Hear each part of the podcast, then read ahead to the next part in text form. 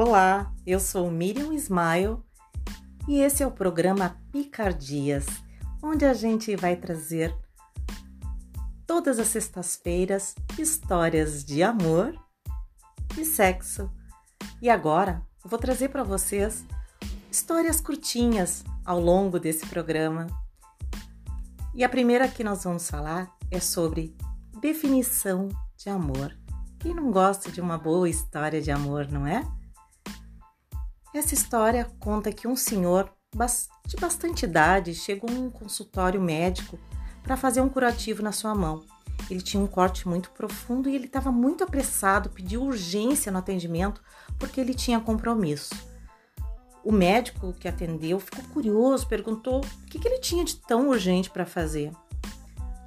O velhinho simpático disse que todas as manhãs ele ia visitar sua esposa que estava em tratamento numa clínica com mal de Alzheimer e numa fase muito avançada. O médico, preocupado com o atraso do atendimento, disse: Ah, então hoje ela vai ficar muito preocupada com essa demora, é isso? Aí o velhinho respondeu: Não, não, não é isso, meu filho. Ela já não sabe quem eu sou. Há quase cinco anos que não me reconhece mais. Aí o médico franziu a testa e perguntou: Mas então, para que tanta pressa em ver a sua esposa todas as manhãs se ela já não reconhece mais o senhor?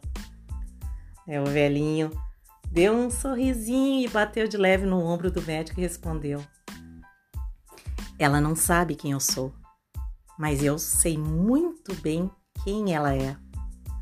O médico teve que segurar suas lágrimas enquanto pensava, porque o verdadeiro amor ele não se resume no, no físico nem no romântico. O verdadeiro amor é a aceitação de tudo que o outro é, de uma forma de que tudo que foi um dia,